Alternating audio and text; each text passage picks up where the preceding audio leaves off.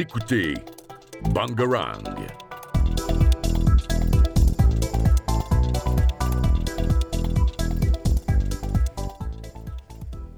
Bonjour à tous et bienvenue dans ce nouvel volet, volet de Politics. Nous sommes aujourd'hui entourés de tous nos chroniqueurs et nous vous remercions de votre présence.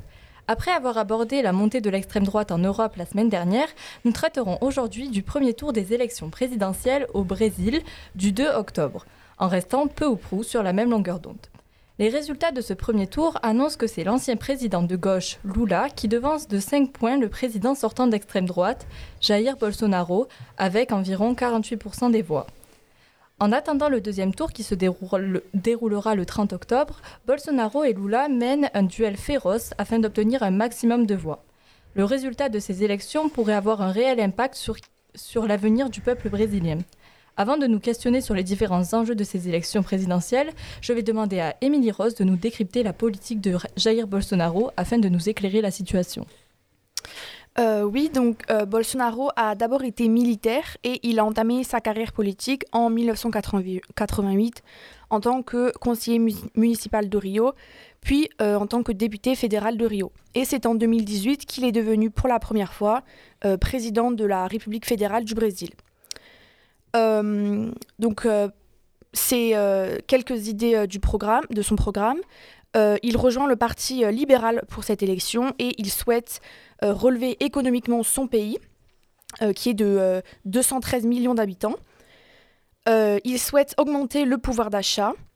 Dans son pays règnent des inégalités monstres. En effet, plus de 33 millions de personnes souffrent de la faim et 10 millions sont au chômage environ.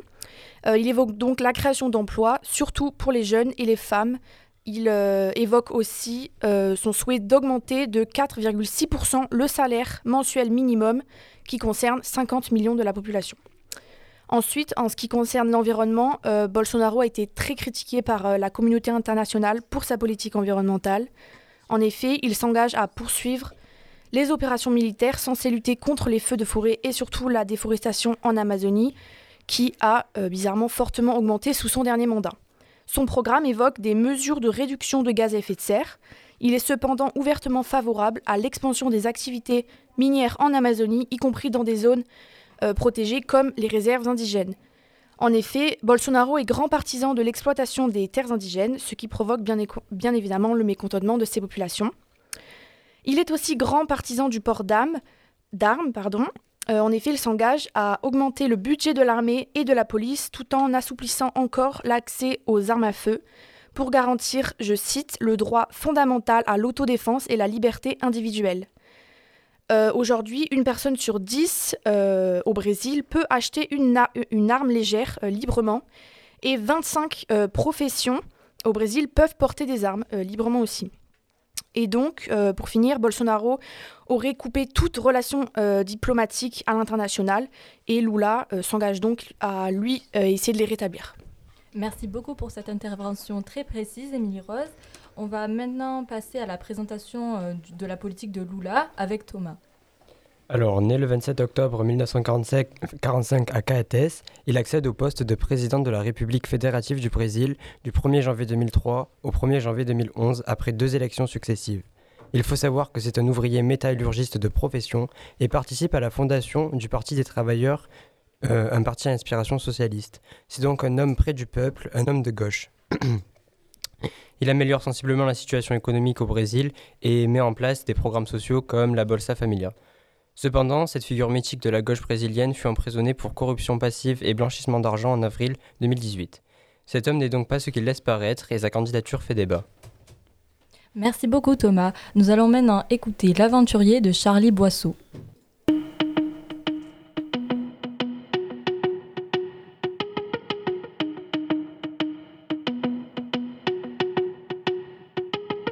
Égaré dans la vallée infernale, le héros s'appelle Bob Moran. À la recherche de l'ombre jaune, le bandit s'appelle Mr. Cali Jones. Avec l'ami Bill Valentine, sauvé de justesse des crocodiles. Stop au trafic des Caraïbes, escale dans l'opération Nadawi. Escale dans l'opération Nadawi.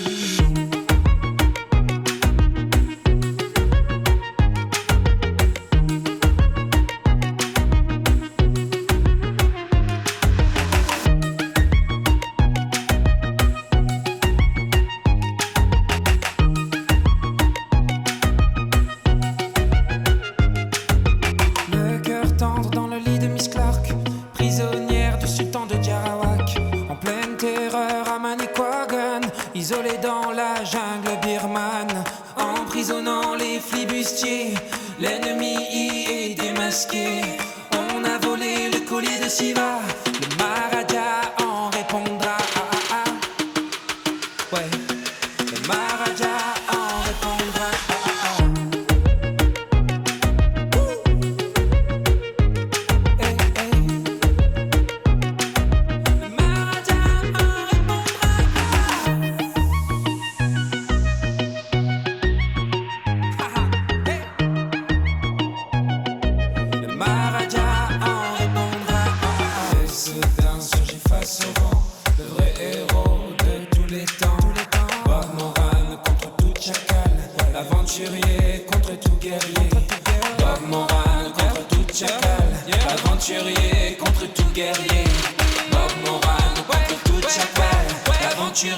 Contre tout guerrier.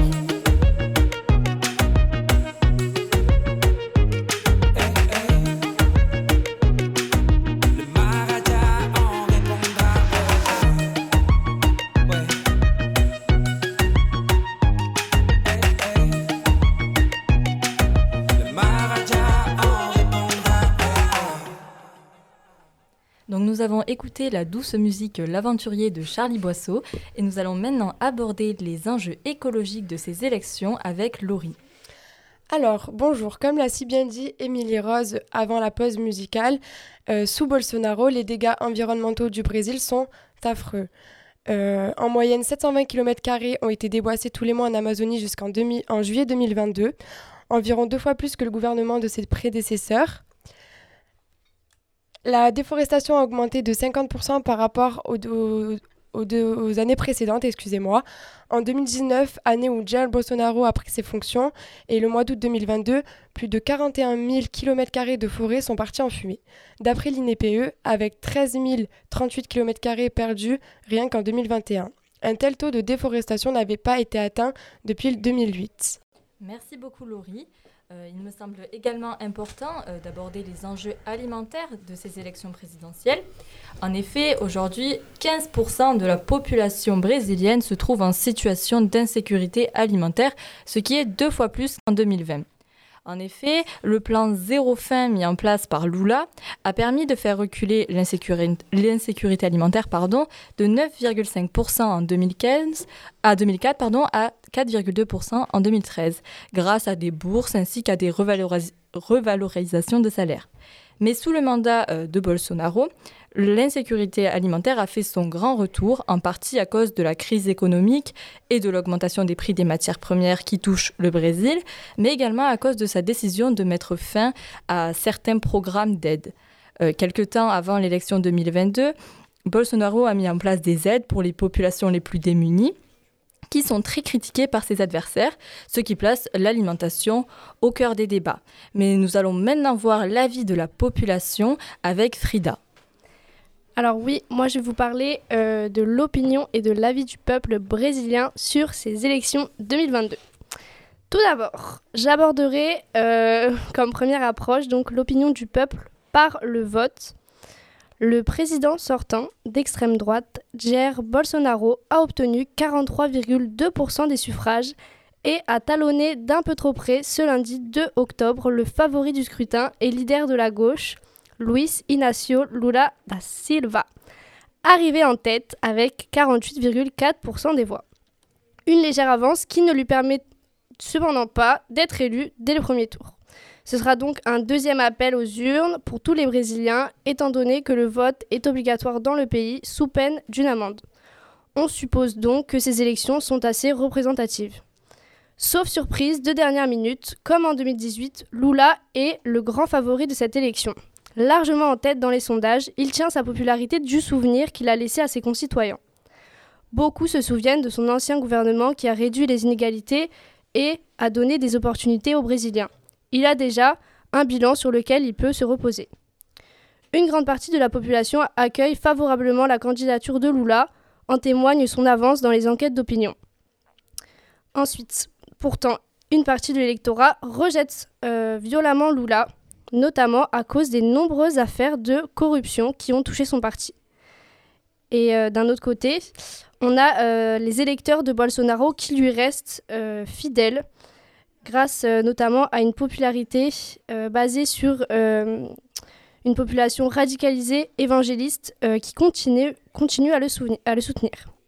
Ensuite, nous allons aborder différents avis du peuple brésilien. Tout d'abord, en France, les expatriés. Sur la côte d'Azur, la communauté brésilienne s'est laissée surprendre par ce résultat. Je cite Ça a été un choc pour nous tous. On pensait vraiment que Lula allait pouvoir creuser l'écart beaucoup plus que ça, affirme euh, Leonora, une quadragénaire qui vit à Nice depuis qu'elle a 24 ans. Je cite également Je ne me sens plus légitime de voter au Brésil. Maria Teresa et Leonora ont toutes deux voté au moins une fois au Brésil, lorsqu'elles étaient plus jeunes. Elles ont finalement décidé de ne plus participer à la vie politique de leur pays, n'attribuant leurs voix respectives à aucun des candidats depuis plusieurs années.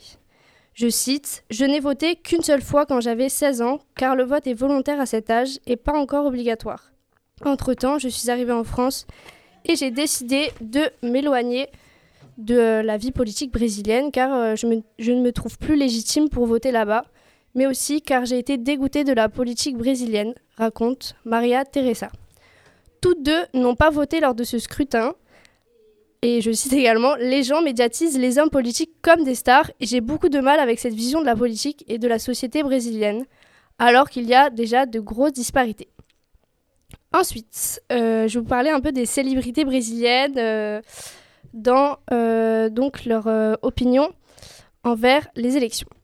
Un grand nombre d'artistes brésiliens ont apporté leur soutien au candidat de gauche Luiz Inácio Lula da Silva, comme des rappeurs du nom de Emicida, Daniela Meranri, et euh, on a aussi donc des euh, chanteurs qui ont euh, décidé d'enregistrer des vidéos en faveur de Lula, comme Roger Waters des Pink Floyd.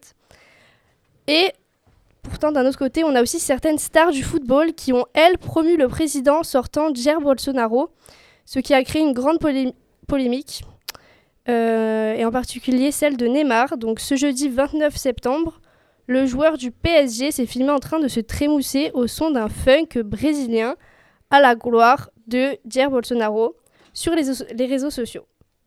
Voilà. Merci beaucoup. Euh, nous allons donc donner la parole à Fréhel qui a l'air d'avoir quelque chose à dire. De plus, euh, on peut voir qu'il y a un énorme amalgame au Brésil car on vote pour une personne et non pour son parti. Et donc du coup, euh, c'est là qu'on voit qu'il y a énormément de corruption. Par exemple, le parti peut donner de l'argent euh, dans des petites boîtes d'allumettes à l'effigie de son parti euh, et le distribuer aux, aux peuples les plus pauvres. Du coup, ce qui va influencer euh, l'avis qu'ils ont sur la personne pour qui ils vont voter.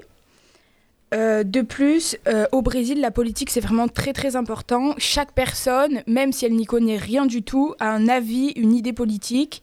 Donc, ce qui peut expliquer euh, une sorte de corruption, c'est qu'il y a beaucoup d'analphabètes qui vont donc voter sans vraiment comprendre et savoir pourquoi. De plus, tout le monde affiche son parti politique et par exemple avec des affiches devant les maisons, sur les voitures, avec des t-shirts de la couleur de son parti. Par exemple, c'est le rouge pour Lula et Bolsonaro qui s'est attribué les couleurs du drapeau brésilien pour représenter son parti. Donc euh, voilà. Bon, bah alors nous allons conclure. Merci beaucoup d'avoir écouté cette émission et on se retrouve la semaine prochaine.